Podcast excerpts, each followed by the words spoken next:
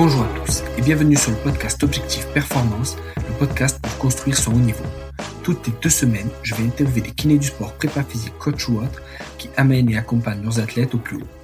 On parlera dans une première partie de leur parcours, d'où viennent-ils, où ont-ils étudié, voyagé et commencé leur carrière, ensuite de ce qu'ils font actuellement et de ce que cela peut nous apporter en pratique, quel est leur sujet de recherche actuel, en quoi cela peut améliorer nos compétences, et enfin, on abordera leur mentor, leur livre préféré et comment est-ce qu'on peut les contacter. Comme d'habitude, je compte sur vous pour mettre 5 étoiles à cet épisode sur nos minutes et sur Apple Podcast avec un petit commentaire. De la même manière, je vous encourage à partager cet épisode sur les réseaux sociaux, notamment en story sur Instagram. C'est ce qui me fait le plus avancer et faire connaître le podcast. Bonne écoute à tous. Salut Guillaume. Salut Julien. Merci à toi d'avoir accepté ma demande d'interview. Bah, avec grand plaisir. Ouais. C'est euh, c'est Maxime Gaspard qui m'a soufflé ton nom. Je crois que c'était sur Instagram euh, qui, qui me voilà qui avec qui on discutait et qui m'a soufflé ton nom et que ce serait intéressant. Donc euh, voilà, je le remercie pour pour le tuyau et pour l'idée et je suis content de t'avoir. Bah écoute, moi en tout cas c'est avec grand plaisir. Effectivement, Maxime m'a demandé si si j'acceptais de partager un peu l'expérience de Clairefontaine et de l'équipe de France et et au contraire, je pense que c'est enrichissant pour tout le monde. Top, super. Est-ce que tu peux nous donner ta définition à toi de la performance? De la performance. Euh, bah c'est marrant parce que tu vois, je trouve que finalement la performance et performance c'est déjà deux choses qui sont vraiment différentes. Ouais. Euh, je trouve que dans la notion de de la performance, il y a elle a besoin d'être quantifiée. C'est comme si on avait besoin que ce soit un, résultat chiffré, un chronomètre, euh, un score de match, euh, quelque chose comme ça. J'aurais la, sensation que c'est quelque chose de, de quantitatif euh, qui va généralement peut-être au-delà au-delà des performances régulières que l'athlète peut faire. alors que être performant a une routine, a quelque chose de, de, de plus routinier pour moi Mmh. Euh, et peut-être, c'est peut-être dans être performant qu'on a plus de subjectivité. Alors mmh. que la performance, j'ai l'impression quand même que c'est quelque chose qu'on a besoin de quantifier quoi qu'il arrive. Ouais, ah, top, top. Et mmh, est-ce que tu peux euh, nous expliquer un peu ton parcours, d'où tu viens, où tu as fait tes études? Alors, euh, bah en fait, moi, j'ai fait mes études euh, en France. Donc, j'ai d'abord passé à l'époque, bon, ça remonte pas si longtemps que ça, mais il y avait les mmh. concours d'entrée à l'école. Euh, donc j'ai fait mes études à Paris, à l'école d'Assas. Euh, du coup, je suis diplômé en 2009. Et suite à mon diplôme, j'ai commencé une activité euh, libérale. J'avais déjà envie de travailler dans le milieu du sport, mais euh, je savais que euh, il fallait faire des formations quoi qu'il arrive, parce que malgré tout, euh, il faut le dire, tu sors de, tu sors du diplôme, t'es pas très bon, tu, tu mmh. connais un pas mal de petites choses à droite à gauche, mais t'es pas très bon, tu manques cruellement d'expérience parce qu'on fait peu de stages. Mm. Et du coup, je me suis orienté directement dans le libéral pour pouvoir euh, bah, simplement gagner de l'argent et payer des payer des formations. Ouais. Et, et après ça, alors quelle formation tu as fait? Bah du coup, j'étais diplômé en 2009. Euh, et puis suite à ça, euh, j'ai fait la première formation avec Kinesport. Ça devait être sur les sur les toutes premières formations. Ouais que je trouvais plutôt intéressant dans la mesure où, où je trouvais que c'était un petit peu comme euh, une espèce de commode avec plusieurs tiroirs. Ça te permettait d'avoir une vision un peu globale des choses. Et euh, suite à ça, je voulais quelque chose euh, d'un petit peu plus euh, diplômant entre guillemets. Donc j'ai fait le DU de, de kiné du sport euh, à Lille.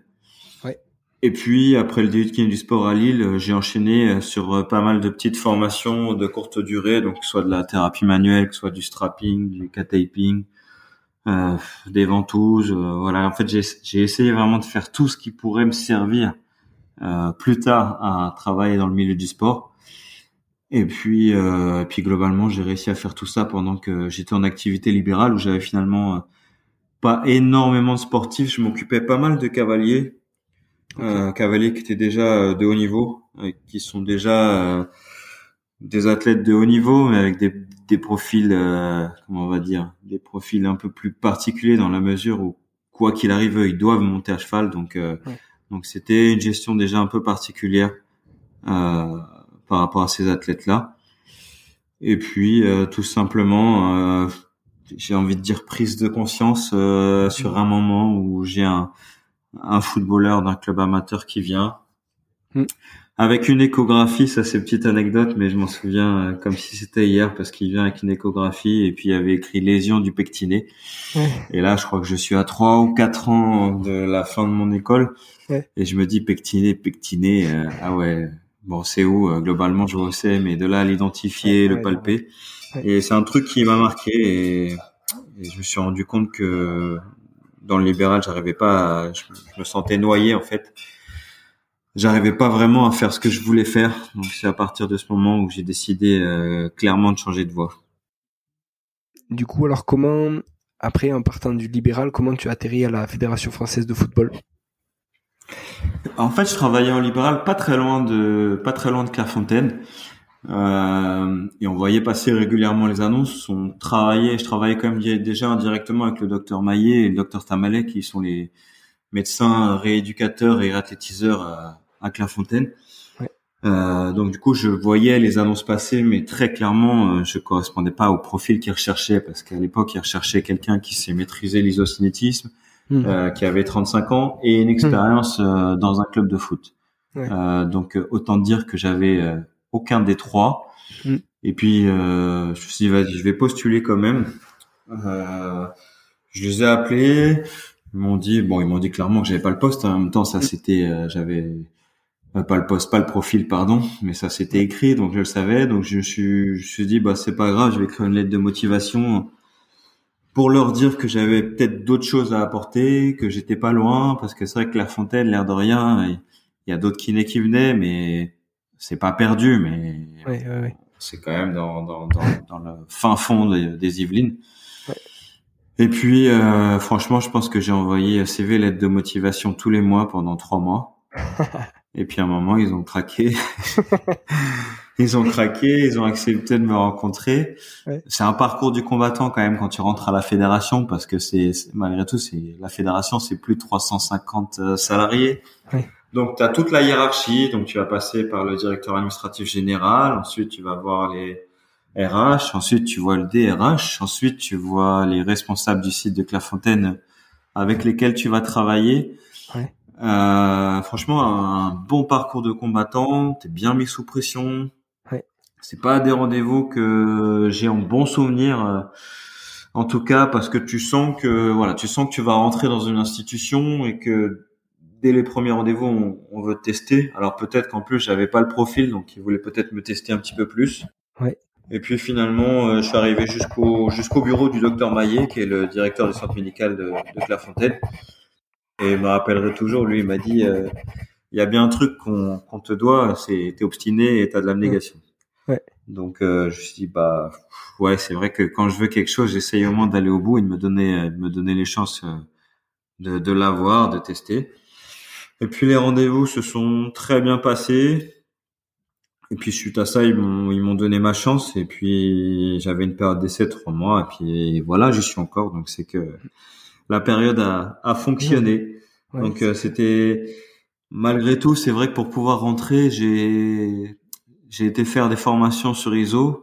Enfin faire. En fait, à l'époque, ça n'existait pas. Donc je me suis dépatouillé à appeler à appeler Medimex euh, à Lyon, à demander si je pouvais venir les voir pour essayer d'apprendre euh, rapidement deux trois jours. Ils ont accepté et ça, je les, je les remercierai toujours parce que je pense que c'est un des petits trucs qui m'a permis d'apporter quelque chose de plus euh, à mon CV à ce moment-là.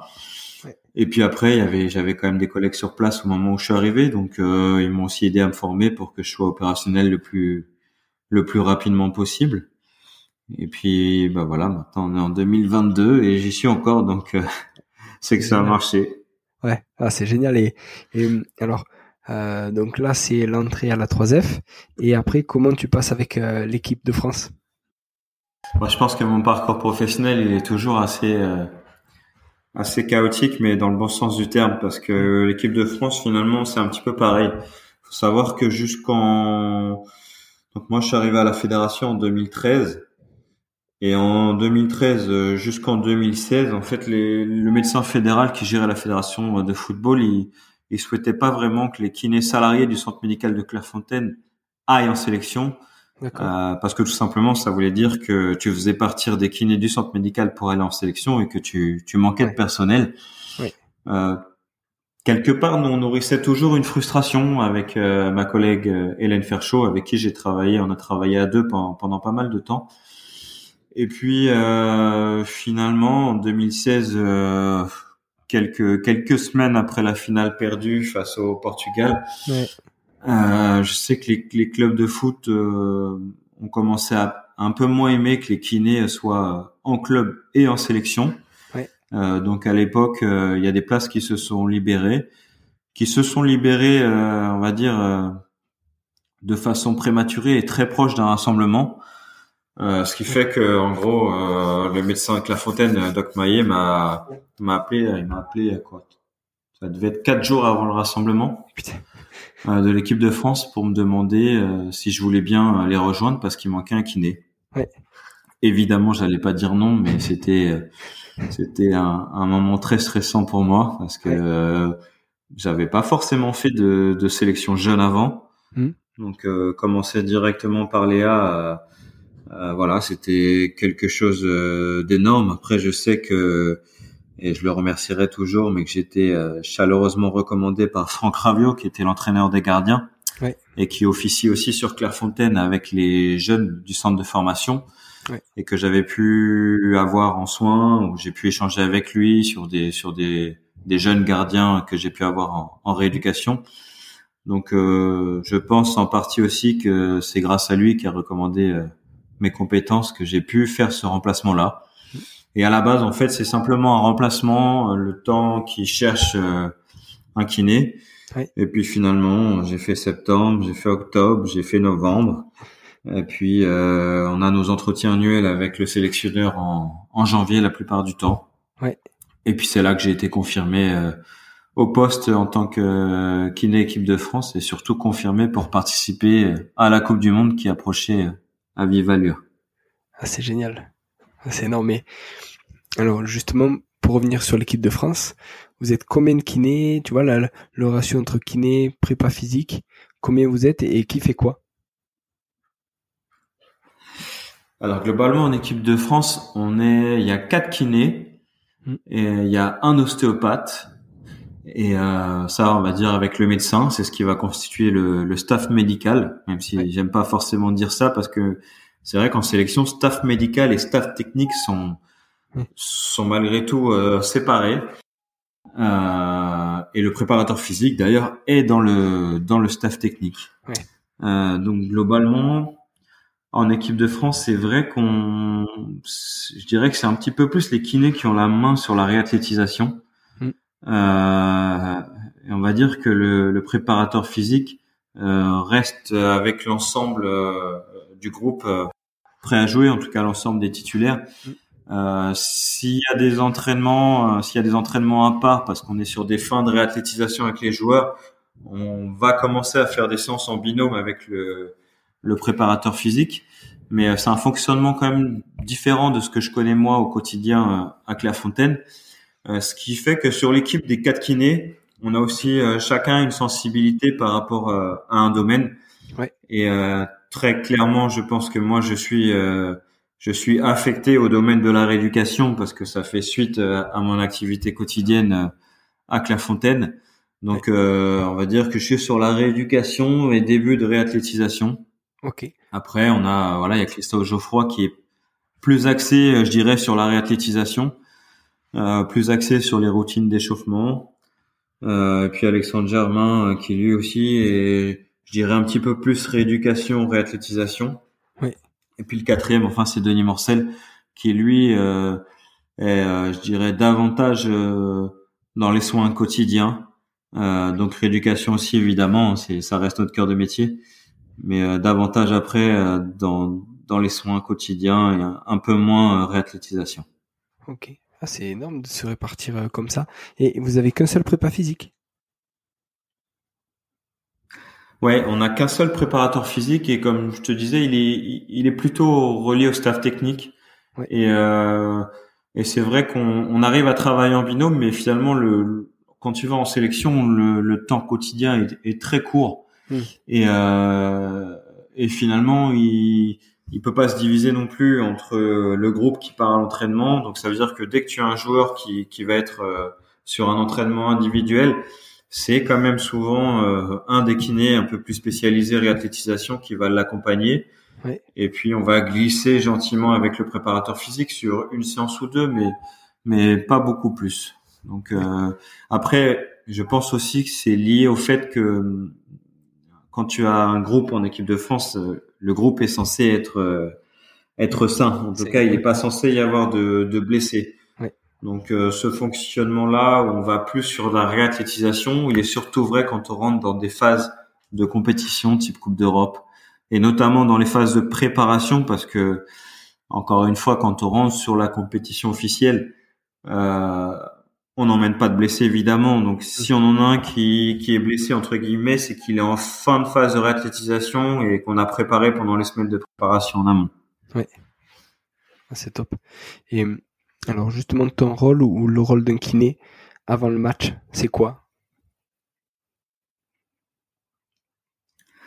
Alors j'ai j'ai envie de te parler plus qu'avant le match parce qu'en fait euh, un kiné en sélection euh, finalement sa part de kinésithérapie elle est elle est importante mais c'est c'est quasiment la, la moins stressante parce qu'un kiné en sélection bah il faut que ça organise euh, la sélection en amont donc il y a il y a beaucoup de, de, de précommandes, de commandes de matériel, beaucoup d'organisation, euh, préparation des mâles. Donc les mm. mâles, c'est c'est c'est c'est ce qui mm. va nous suivre, c'est préparation des tables, préparation des lieux dans lesquels tu vas, donc soit les hôtels, soit les stades de match. Euh, typiquement, bah là, tu vois, en ce moment, je suis en pleine préparation euh, sur la Coupe du Monde au Qatar. Euh, donc c'est énormément de boulot de, de préparation de maintenance, de logistique, de savoir comment ça va être transporté. Bon, ça c'est vraiment la, la phase cachée d'un kiné en sélection, mais je te dirais que c'est presque la phase la plus stressante parce que t'as pas le droit à l'erreur. Euh, bon, évidemment dans la rééducation non plus, hmm. mais là en termes de matériel, de logistique, euh, de calendrier, c'est c'est quelque chose d'énorme. Hmm. il y a beaucoup de contraintes par rapport au pays, aux douanes, etc. Bon, voilà, ça c'est la phase euh, un peu caché. Hmm. Après notre rôle, notre rôle avant match, euh, souvent on fonctionne, euh, on fonctionne par binôme en équipe de France. Donc tu as toujours un binôme qui reste à l'hôtel avec les joueurs qui auraient peut-être besoin de soins de, de dernière minute. Et tu as un binôme qui s'en va au stade et qui là va du coup préparer euh, préparer le vestiaire. Donc j'entends par là, ça va être euh, la préparation des straps en amont parce qu'on a quand même on va dire à peu près 35 minutes entre le moment où les joueurs arrivent et le moment où ils vont partir sur euh, l'échauffement euh, sur terrain. Euh, donc sur ces 35 minutes, on a obligatoirement les 11 titulaires à voir. Ouais. Hein, obligatoirement. S'ils le souhaitent, encore une fois, ils font pas tous forcément des soins d'avant-match. et puis après, malgré tout, tu as les autres, les remplaçants qu'il faut qu'il faut aussi checker. Euh, donc ça veut dire qu'un kiné avant match, euh, il va arriver au vestiaire, il met en place, il met en place la nutrition, il va préparer l'hydratation. Euh, il y a beaucoup de préparation d'avant match parce que tu n'auras tu n'auras pas le temps de la faire clairement après. Hmm. Et puis ensuite, une fois que les jours arrivent, c'est de la préparation musculaire. Ça peut être des, des consignes d'échauffement active dans la salle d'échauffement, même si globalement on est vraiment localisé sur la table on va faire tout ce qui est tout ce qui est strapping et tout ce qui est préparation musculaire d'avant match. Donc euh, ça peut être euh, des massages actifs dynamiques, ça peut être de la préparation excentrique manuelle. Ça peut mettre, euh, même être de la thérapie manuelle, beaucoup de mobilité. Que on en a pour 35 minutes, c'est c'est vraiment la partie la, la plus difficile. Je pense c'est l'activité cardio du kiné en sélection à ce moment-là. Ça c'est clair. Et ça, ça se fait à deux, c'est ça? C'est vous êtes deux kinés à ce moment-là? Non, on est deux kinés pour préparer le vestiaire en, amont. Donc on part à peu près une heure et demie euh, avant que les joueurs arrivent. Et puis euh, on se retrouve euh, du coup à quatre. Donc pendant 35 minutes, on, est quatre. Et, et franchement, on n'est pas trop parce que ça va, ça va très très vite. En fait, tu te rends compte qu'un kiné, globalement, on est quatre. Donc un kiné, il a entre deux et trois joueurs à préparer en avant-match. Et euh, c'est vrai que tu as beaucoup de joueurs aujourd'hui euh, qui, qui demandent quand même des, des soins d'avant-match. Alors quand j'entends soins, c'est, c'est quand même beaucoup de mobilité, beaucoup de, de préactivation massage, mais aussi préactivation dynamique euh, type travail excentrique manuel. Et ils ont leur routine. Tu vois, tu as, l'habitude de, je sais pas, de voir tel joueur, tel joueur, et à chaque fois de faire, euh, je sais pas, de l'excentrique des ischios parce que tu sais que euh, c'est ce qu'il aime bien, c'est ce qui lui fait du bien pour après s'échauffer et jouer. Ou à chaque fois, ça, on va dire, ça change et ça s'adapte en fonction de ce que lui demande sur le moment. Non, ça change, ça change pas beaucoup parce que on a franchement on a, un super groupe, c'est-à-dire que les joueurs sont capables de passer d'un kiné à l'autre. Euh, malgré tout, euh, je dirais qu'on est un peu on est un peu sur des formules 1, donc tu connais la sensibilité de chaque joueur et, et, j'aime mes joueurs en, avant match. Euh, ça marche un peu. on n'a même pas besoin de se parler en fait. Je sais ce qu'ils veulent. et du coup, on a on a un vrai gain de temps avec ça. Si on a des routines, euh, c'est qu'on les a déjà mises en place dans, dans la semaine avant. C'est qu'on a travaillé déjà là-dessus. Euh, donc il y a toute une préparation en amont sur des routines d'échauffement dynamiques qui vont faire en autonomie.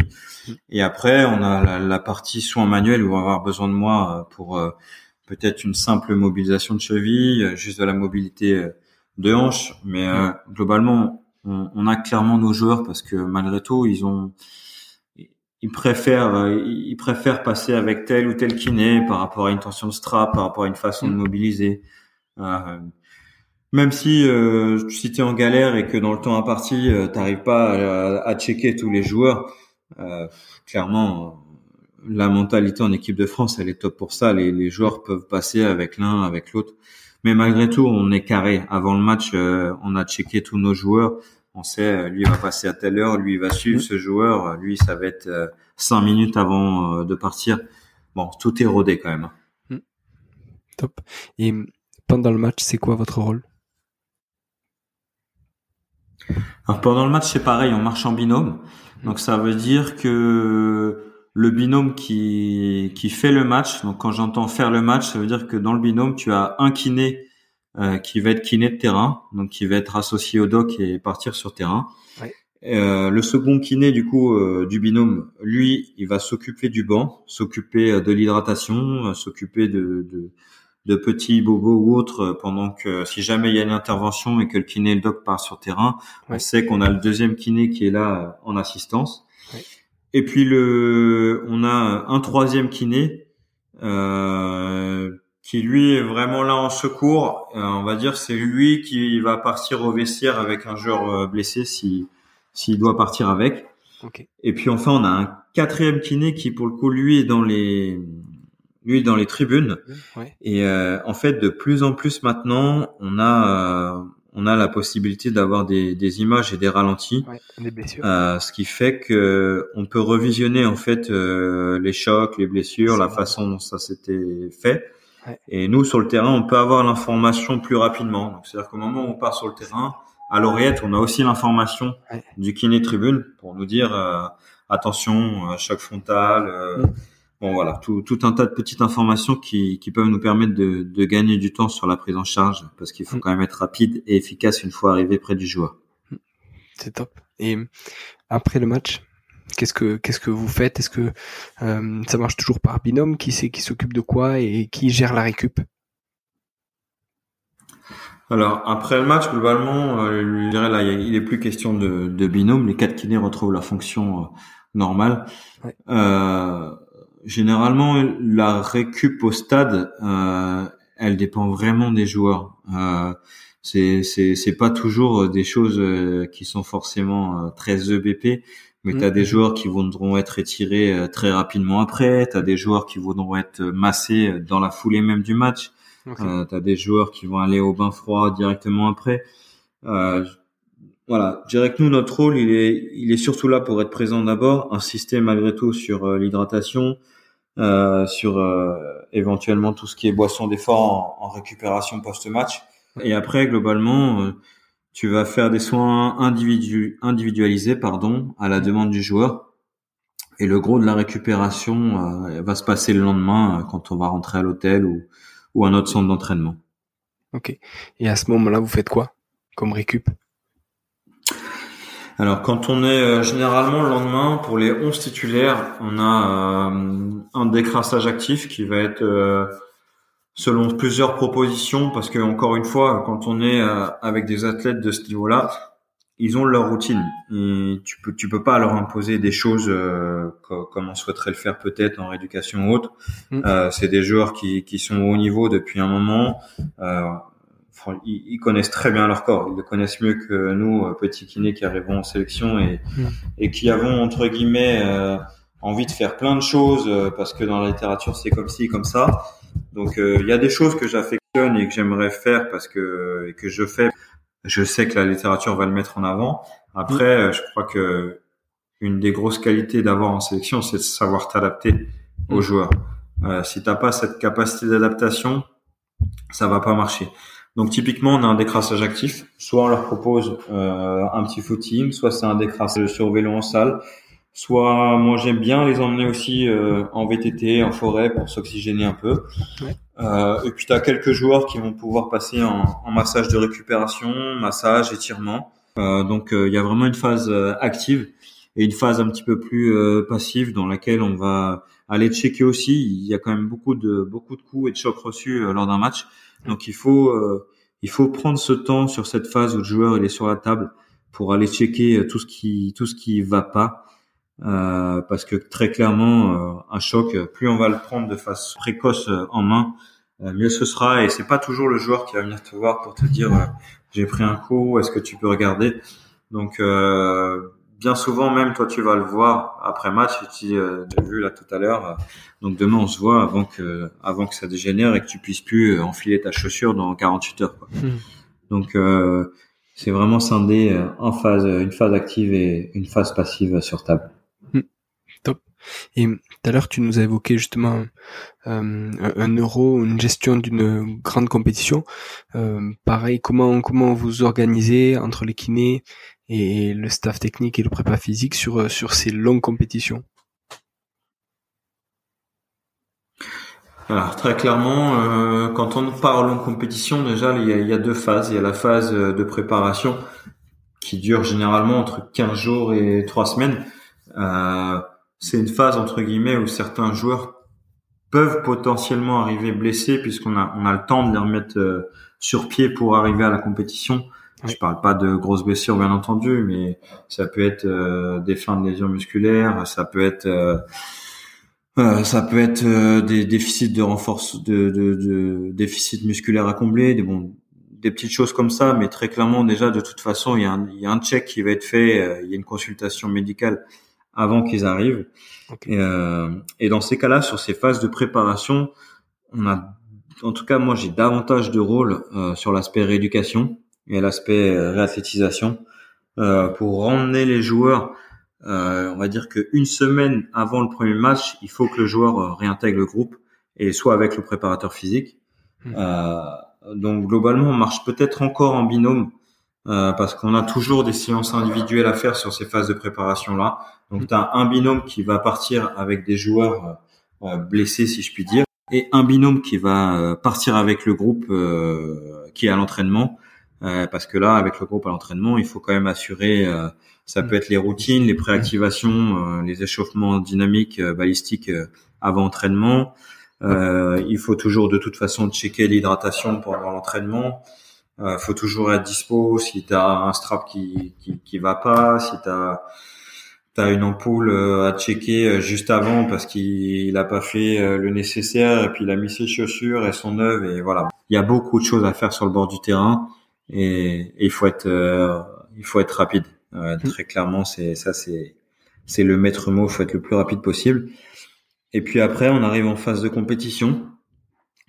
Là, la phase de compétition, comme je disais tout à l'heure, c'est ça dépend des compétitions, mais typiquement l'Euro comme l'année dernière, c'est beaucoup de changements d'hôtel, beaucoup de changements de terrain. Et là, du coup, faut imaginer qu'on balade sans cesse notre matériel hmm. euh, d'hôtel en hôtel, de terrain d'entraînement en terrain d'entraînement. Euh, c'est quasiment, c'est quasiment 4 tonnes hein, qu'on qu'on balade. Euh, on a quand même une grosse partie de manutention, il faut rien oublier. Euh, donc là, à 4, on, on se répartit aussi le rôle. Il y en a qui sont responsables de la logistique, responsables de tel matériel, responsables des tables. Bon, tu as intérêt à être très carré, bien réparti, parce que sinon, tu oublies les choses. Et puis, euh, je dirais, dès que tu arrives dans un hôtel, dès que tu changes de lieu, euh, malgré tout, il y a eu le voyage. Des fois, c'est des heures d'avion. Et du coup, il faut que tu te montres euh, vite disponible pour les joueurs. Donc, euh, la priorité, c'est d'aller vite installer la salle de soins, vite prendre en charge les joueurs qui vont avoir besoin.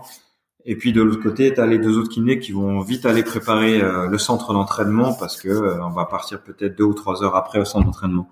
Donc, on a une programmation qui est rodée, très peu de temps libre. C'est c'est vraiment à la minute près. Hmm. Donc euh, clairement, il faut que chaque kiné a son rôle et chaque kiné doit remplir son rôle euh, à 100%. Ça c'est clair. Et du coup, alors tu nous as parlé de disponibilité, d'adaptabilité. Quelle autre qualité il faut pour bosser en équipe de France?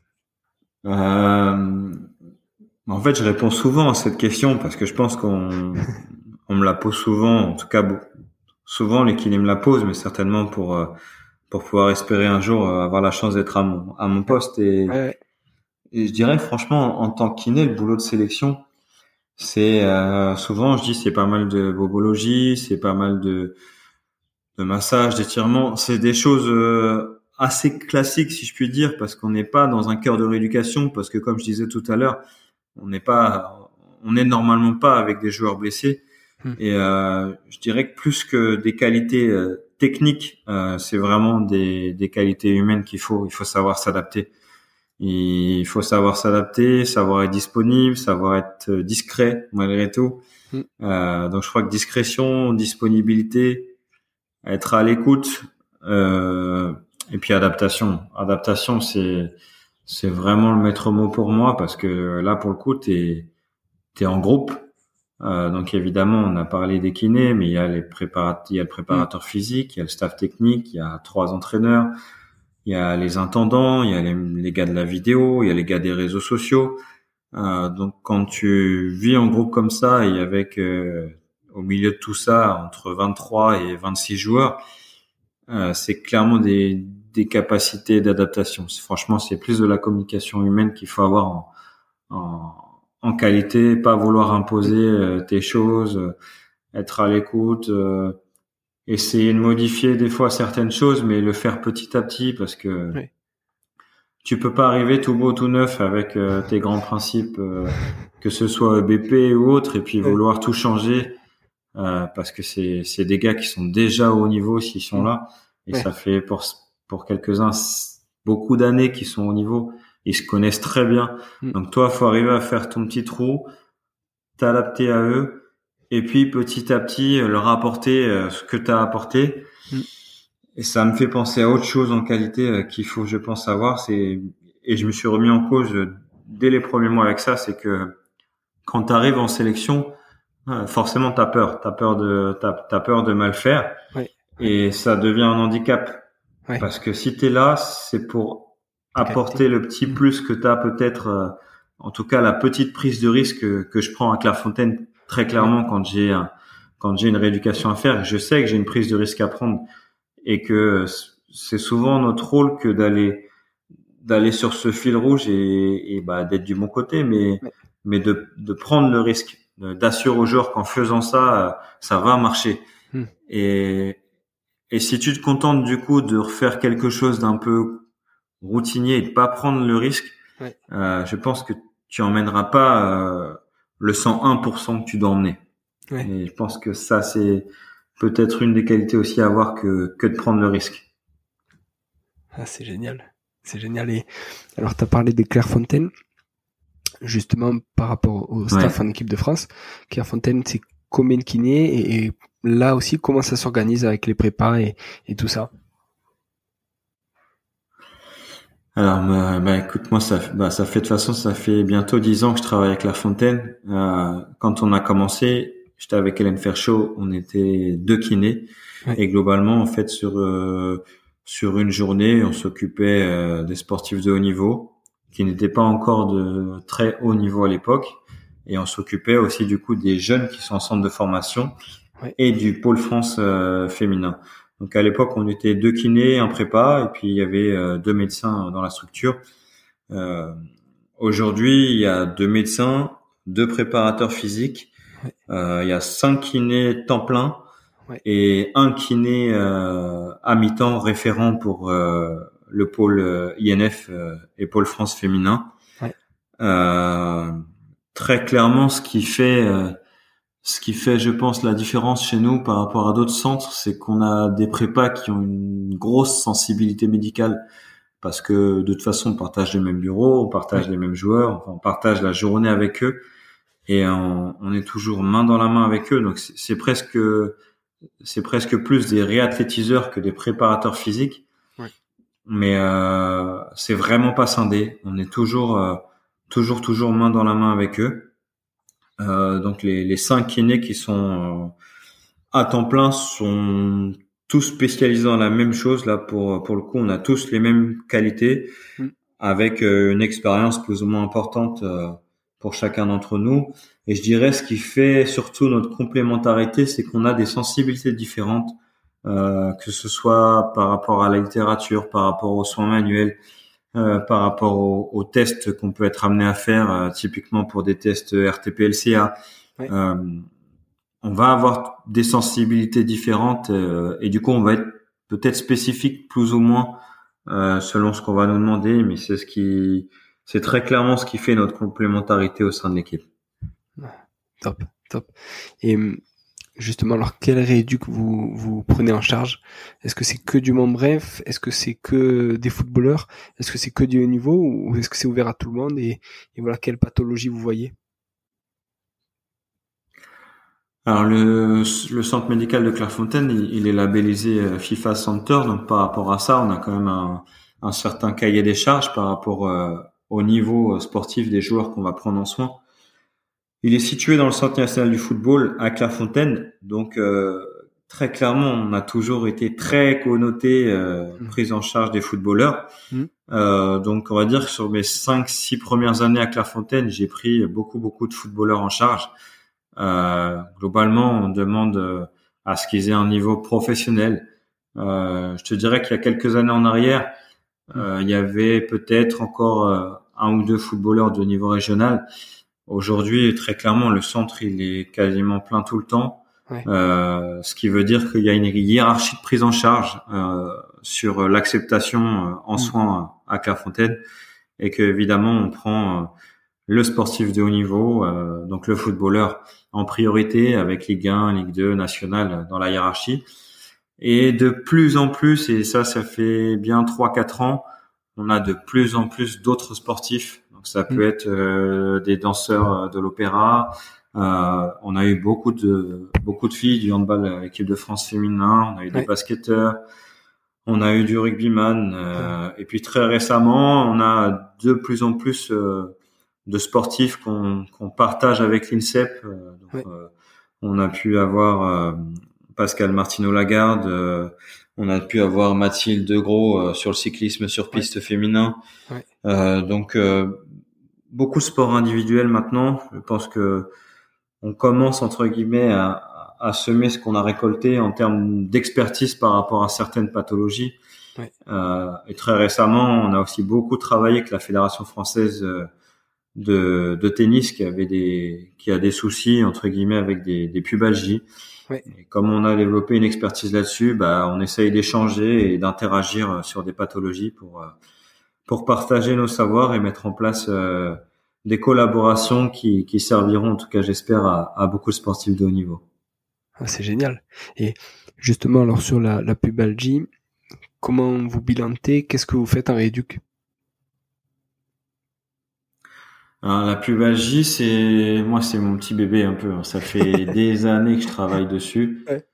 Euh, et bizarrement, en fait, euh, pense que je travaille dessus parce que c'est peut-être elle qui m'a fait venir à Clairefontaine euh, par l'anecdote que je te racontais tout à l'heure. le pectiné. Euh, et puis très clairement aussi parce que parce que bah ouais le fameux pectiné. Hein. Et puis très clairement aussi parce que je crois que c'est une pathologie qui qui est mal rééduquée mm. la plupart du temps. Les kinés s'y intéressent pas trop. Mm. Euh, parce qu'on pense qu'elle est difficile. je dis ça aujourd'hui parce que c'est des années que je travaille dessus, mais euh, finalement, une fois qu'elle est euh, bien compartimentée, bien diagnostiquée, euh, je trouve qu'elle est plutôt facile à rééduquer aujourd'hui. Mais bon, on va dire que j'en ai beaucoup mangé à Clairefontaine. Euh, et je crois que la clé de la pubalgie aussi, c'est très clairement le, le diagnostic euh, de base. Euh, si les choses elles sont pas bien classifiées à la base, on va s'éparpiller sur le soin, on va pas traiter la bonne structure hmm. et on est sur l'échec.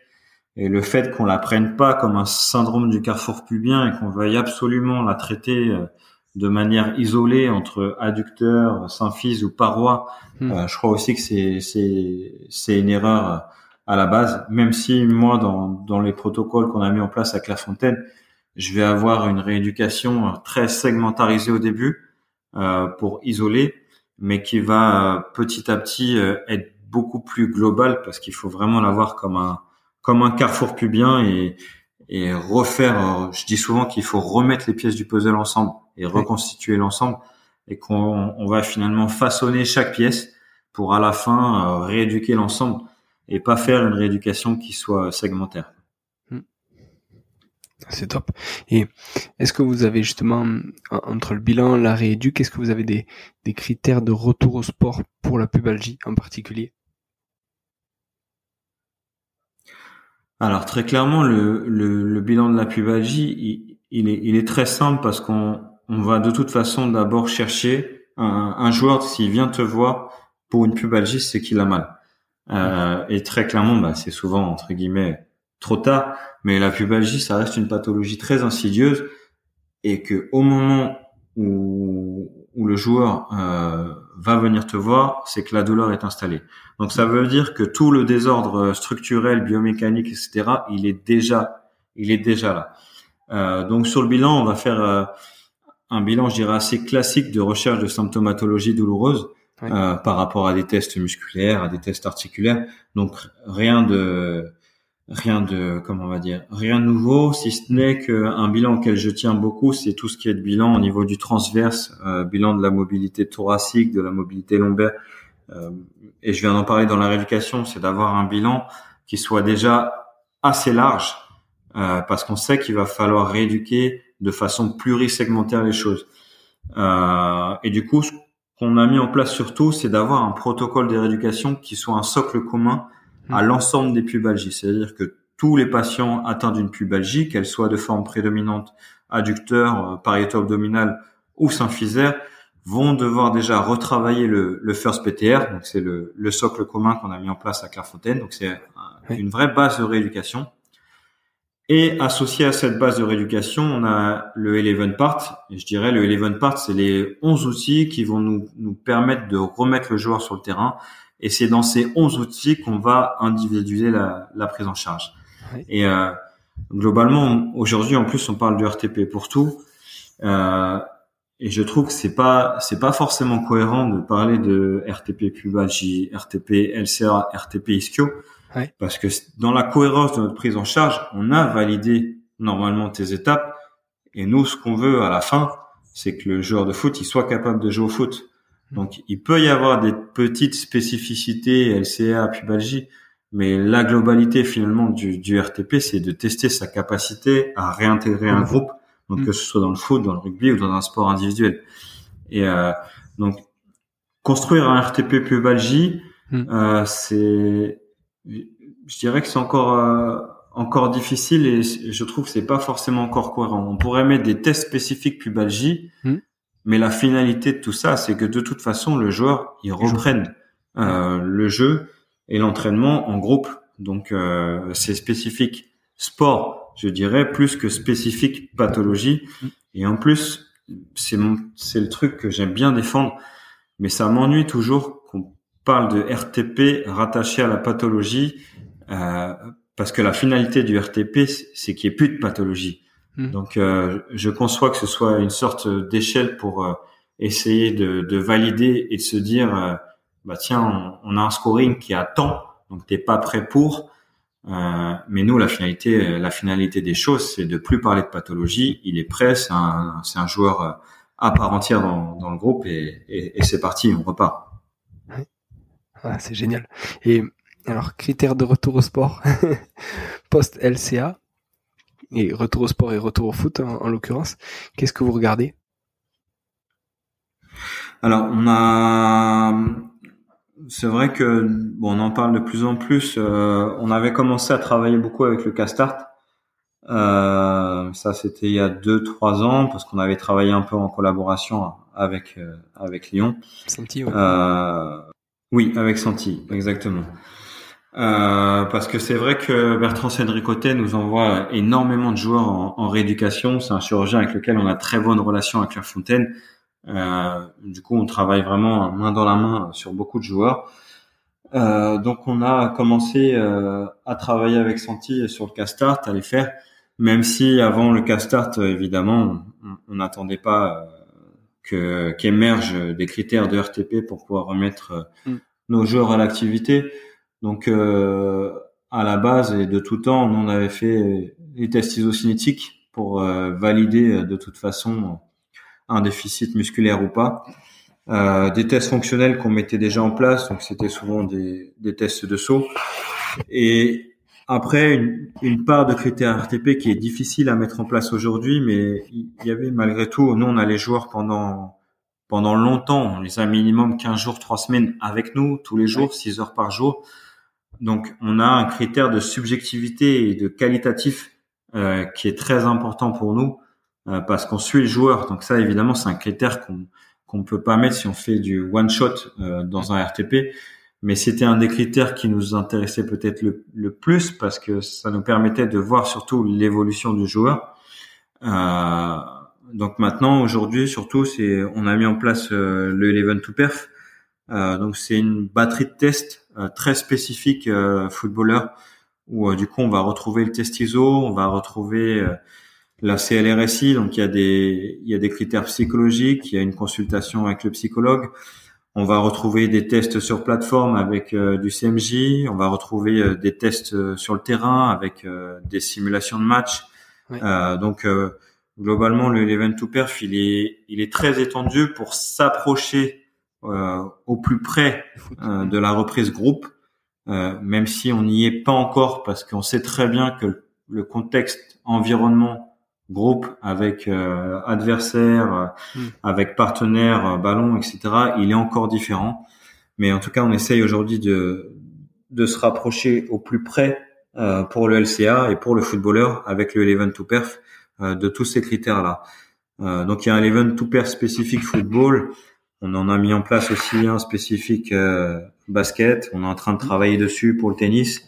donc voilà, c'est c'est beaucoup de, de, critères avec euh, avec je dirais des une équipe pluridisciplinaire qui va tourner autour du joueur. Et pour le basket du, du coup, tu vas devoir faire un 5 to perf? Pour le basket, euh, non, parce qu'en fait, c'est le 11 to perf, il, il, est en rapport aux, aux 11 tests qui sont mis en place euh, pour valider les critères de retour RTP. Euh, donc, euh, il n'est pas mis en place par rapport au, nombre de joueurs sur le terrain, mais effectivement, ça aurait été un beau clin d'œil. Et ça fait un beau. Mais bon, cinq tests euh, pour le basket suffiront pas. Ouais, ouais, c'est pas beaucoup. Et puis mon problème, c'est que quand on va arriver au tennis, il va falloir que je choisisse vraiment bien le test qu'on va faire. c'est clair. c'est top, c'est top. Et Guillaume, alors est-ce que tu peux nous expliquer une journée ou une semaine type? Tu vois, qu'est-ce que tu fais euh, à Clairefontaine? Comment comment tu organises ta journée? Alors euh, très clairement, globalement, les joueurs, on les a en soins entre 9h et 17h. Euh, moi, je vais arriver avant, vers 8h, 8h30. Euh, moi, je vais d'abord préparer ma journée parce que une des choses importantes, c'est que, alors je t'ai parlé évidemment du protocole First PTR ou du protocole critère RTP Eleven to Perf, mais notre éducation, elle est finalement très peu protocolisée parce qu'elle est très individualisée. C'est-à-dire qu'un kiné va globalement avoir en soin entre 3 et 4 joueurs par jour. Donc chaque matin, le kiné va préparer les séances de chacun des joueurs. Euh, et puis, euh, bah, il faut qu'on tienne aussi compte euh, de ce que chacun va faire par rapport euh, à l'utilisation des machines, à l'utilisation des préparateurs mmh. physiques, etc. Donc euh, les joueurs sont là entre 9h et midi et demi, et puis entre 14h et 17h. Et moi, je prépare en fait mes journées entre 8h et 9h, avec euh, ça va être le si on doit les détailler, il va y avoir du, du, du, renforcement spécifique à sa pathologie, du renforcement bas du corps, il va y avoir du corps training, du renforcement haut du corps, Euh, il va y avoir une phase isocinétique, euh, il peut y avoir une phase BFR, électrosteam. Mm. Bon, il y a énormément de choses. On va pas tout faire tous les jours, mm. euh, et c'est pour ça que c'est aussi important d'avoir une idée de la charge du travail, de quantifier la charge du travail à la semaine et à la journée, et de quantifier cette charge au ressenti de ton patient le matin et à la petite communication que tu vas avoir avec lui avant de commencer ta journée. Et comment vous le faites ça? Donc c'est juste une discussion ou tu prends des données euh, euh, autres via un questionnaire ou quoi? Alors on a, euh, moi j'attache énormément d'importance à la communication avec son joueur. Donc sauf qu'elle est, elle, est pas quantifiable et du coup la fédération avait mis en place une application qui nous permettait de, de quantifier de quantifier avec alors c'est un scoring en fait qui nous permettait de quantifier l'état de forme du joueur sur la journée Mm. et sur euh, la semaine. Euh, cette quantification, elle, elle, se faisait en fait, ça avait un questionnaire à remplir à raison de trois à quatre fois euh, par jour. Ce qui fait que le lendemain matin, et ça c'est les préparateurs physiques qui s'en occupent la plupart du temps, et le lendemain matin, les préparateurs physiques vont nous montrer un scoring euh, par rapport aux joueurs qu'on a, avec un code couleur. Et par rapport à ce scoring, du coup, je dirais que c'est là que moi j'interviens pour communiquer avec le joueur, savoir comment il a bien dormi, comment il sent, euh, est-ce qu'il a mal quelque part, euh, est-ce qu'il est confiant, des angoisses. Bon, une communication qui est quand même assez importante, qui souvent correspond au, temps de soins ou au temps de déverrouillage du matin. Mm. Il y a beaucoup de joueurs qui ont, qui ont besoin d'être mobilisés le matin pour commencer leur journée. Et donc du coup, après, on fait un parallèle entre euh, ce scoring quantifié et puis, je dirais, cette, cette appréciation subjective que tu as pu avoir avec ton joueur. Ouais. D'accord, top. donc ça, c'est c'est hyper important parce que dans la quantification de charge de ta journée, euh, c'est un élément primordial. Hmm. Euh, jamais je vais fonctionner à me dire j'ai prévu ça, donc je fais ça. Ouais, euh, il est essentiel aussi pour moi qu'on soit en, en compliance parfaite avec le joueur. Si je sens que le joueur il veut pas y aller, qu'il n'est pas prêt, hum. je vais pas forcer. Euh, je vais forcer quand je sens qu'il peut et que je sais que c'est qu'un impact entre guillemets, qu'il y a un blocage psychologique ou une appréhension. Euh, si physiquement il s'y sent pas, on force pas. Donc euh, c'est voilà, c'est beaucoup de communication quand même. Ah, top, top. Et Guillaume, est-ce que tu as des des gens qui t'ont inspiré pour euh, arriver à ce parcours ou, des mentors? Euh, je sais pas si des gens m'ont vraiment inspiré. Moi, j'ai. C'est vrai que je marche. Euh, j'aime beaucoup la, la, relation avec le joueur. Moi, je marche beaucoup à, à la psychologie. Et d'ailleurs, c'est un, un regret que j'ai sur les études qu'on a en kiné. On n'est absolument pas formé à ça. Ouais. Euh, et moi, je, je pense que ma façon de pratiquer, elle est énormément basée sur la communication et sur le positivisme avec le joueur. Euh, je, suis souvent euh, dans, dans, un discours euh, motivant, ou en tout cas à essayer d'expliquer, d'aller de l'avant, euh, à essayer de croire moi déjà en ce que je vais lui faire faire, euh, parce que sinon je sais très bien que lui va pas pouvoir y croire. Et euh, je, je, dirais que dans dans cette dans ces croyances là, j'aime bien la psychologue Myriam Salmi. C'est une psychologue qui bosse à, à l'INSEP qui s'est beaucoup occupé de Teddy Riner et qui avait notamment écrit un livre euh, qui s'appelait comment ça s'appelait? Croire euh, croire en ses rêves trouver son chemin. Hmm. et euh, et elle j'aime beaucoup parce qu'à un moment il disait que si on considérait pas euh, en fait que si on ne se considère pas parfait ce qui ce qui est normalement le propre de l'humain qu'à partir du moment en fait où tu distinguais ou tu identifiais tes failles et que tu décidais de travailler dessus, c'était comme ça que tu pouvais euh, développer d'autres forces. Et euh, Alors, moi, je travaille vraiment beaucoup sur cet aspect mental. tu vois, on est formé à Alien depuis euh, deux ans. Tous les kinés sont formés à Alien à Clairefontaine. Donc, c'est de la reprogrammation motrice. Et, et c'est vrai, quand on a fait la formation, j'avais le sentiment que c'était. Euh, alors c'est vrai qu'à Alien, il y a des, des, sons de basse fréquence et tout ça, donc il y a un matériel à côté. Hmm. Mais j'avais j'avais le sentiment que déjà dans notre discours, on, on était déjà dans cette euh, dans cette sensibilité là. Hmm. Et euh, c'est vrai que c'est quelque chose qui qui, qui m'inspire beaucoup. Et puis après, dans, pour être plus terre à terre entre guillemets, il y a un des auteurs que j'aime bien, c'est Enda King. Ouais. Euh, Peut-être aussi parce que j'ai l'impression d'être un peu dans le même parcours, même si, euh, comme je disais, je je suis pas dans l'âme un, un sport scientiste. Euh, et c'est ce qui fait la richesse de Clairefontaine, c'est que même si tu l'es pas, tu dois y être quand même. Et en fait, chacun apporte un peu sa pierre à l'édifice par rapport à, à la sensibilité qu'on a par rapport à ça. Moi, je suis beaucoup plus euh, beaucoup plus kiné kiné manuel, kiné terrain. Mais comme je travaille avec Clairefontaine, et en compagnie de, de collègues comme Maxime Gaspard qui a une fibre scientifique beaucoup plus développée que moi, euh, on a une vraie richesse par rapport à ça. Donc forcément, on est tous à se tirer vers le haut euh, tout le temps. Euh, on partage beaucoup d'informations. Et comme je disais, la pubalgie, j'ai j'ai beaucoup travaillé dessus, donc j'ai beaucoup lu de choses sur euh, King. Mm. Et il a finalement un parcours qui est assez similaire au mien parce que moi, si j'ai deux pathologies qui me collent à la peau aujourd'hui, c'est la pubalgie et le LCA. et euh, typiquement, je me je me retrouve bien dans son parcours. Il travaille dans un centre FIFA. Euh, voilà, donc euh, globalement, c'est c'est peut-être euh, un des auteurs que j'apprécie le plus aussi. Ouais, top, top. Et hum, comme livre que tu peux nous conseiller, que tu as lu ou, ou que voilà qui t'ont plu et qui t'ont marqué, est-ce que tu peux nous inciter Euh, alors je, franchement, je lis, je lis peu de livres euh, sur performance et tout ça parce que j'attache beaucoup d'importance euh, à ma vie de famille et que généralement quand je lis, je m'évade sur d'autres choses qui n'ont rien à voir avec le sport. mais il y a quand même un livre qui m'a marqué parce que je trouve aussi que c'est une faille de nos études de, de kiné. Euh, c'est tout ce qui est tout ce qui concerne le renforcement musculaire, donc tout ce qui est euh, tous les livres de, de Brad Schoenfeld.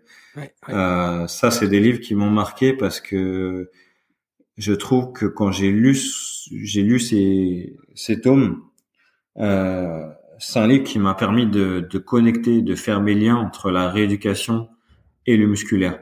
Et je trouve qu'on a des vraies failles sur le renforcement musculaire euh, en, en kiné et que finalement, euh, même si, si c'est quelque chose qu'on a peut-être laissé au préparateur physique, hmm. euh, sauf qu'on est peut-être nous plus à même d'avoir cette sensibilité médicale sur le renforcement musculaire et, euh, et le fait d'avoir euh, d'avoir lu les, les, livres de Brad Schoenfeld, ça m'a vraiment permis de faire les liens, de tout reconnecter, euh, de comprendre beaucoup de choses sur ce que j'allais mettre en place, notamment sur l'isocinétisme euh, donc euh, très clairement, c'est ouais, c'est une lecture qui m'a marqué, c'est clair. Ah, c'est top, Et alors Guillaume, pour terminer, si euh, voilà, il y en a qui ont des questions à poser ou, voilà, est-ce que tu as un ou des réseaux sociaux sur lesquels tu es le plus actif et où, c'est qu'on peut te contacter? Alors globalement sur euh, les réseaux sociaux du centre médical de Clairefontaine, c'est vrai que tous les kinés peuvent y répondre et je peux répondre personnellement. Mais sinon, j'ai tout simplement euh, l'adresse mail, hein, l'adresse mail de la fédération, où c'est gvassou@fff.fr. Euh, donc voilà, c'est assez simple. Donc c'est gva2sout@fff.fr. Euh, je suis pas le plus rapide euh, en communication, euh, mais généralement je réponds quand même à l'ensemble pas dans la minute parce que évidemment l'emploi du temps il est très chargé entre la sélection et, le centre médical. Mais euh, mais la plupart du temps, je trouve toujours un moyen de répondre. Il n'y a pas de problème. Top, top. Guillaume, merci beaucoup. Merci, merci à toi. C'était très très bien. Et c'est vraiment une une chance pour moi que d'avoir pu faire cette interview avec toi et de pouvoir partager euh, cette expérience euh, entre guillemets euh, privilégiée que je peux vivre.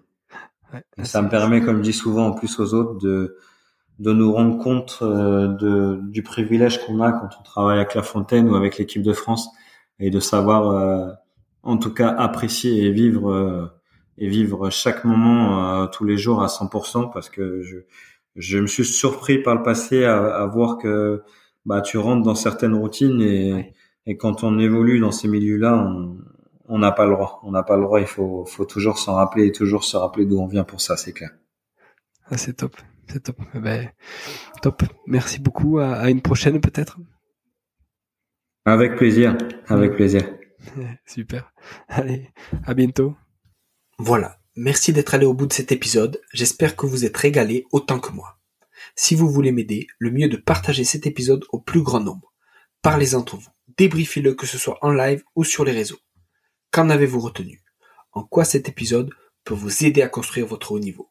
N'hésitez pas non plus à me faire un retour ou à me proposer des personnes à interviewer. Je répondrai avec plaisir. À très bientôt pour un nouvel épisode.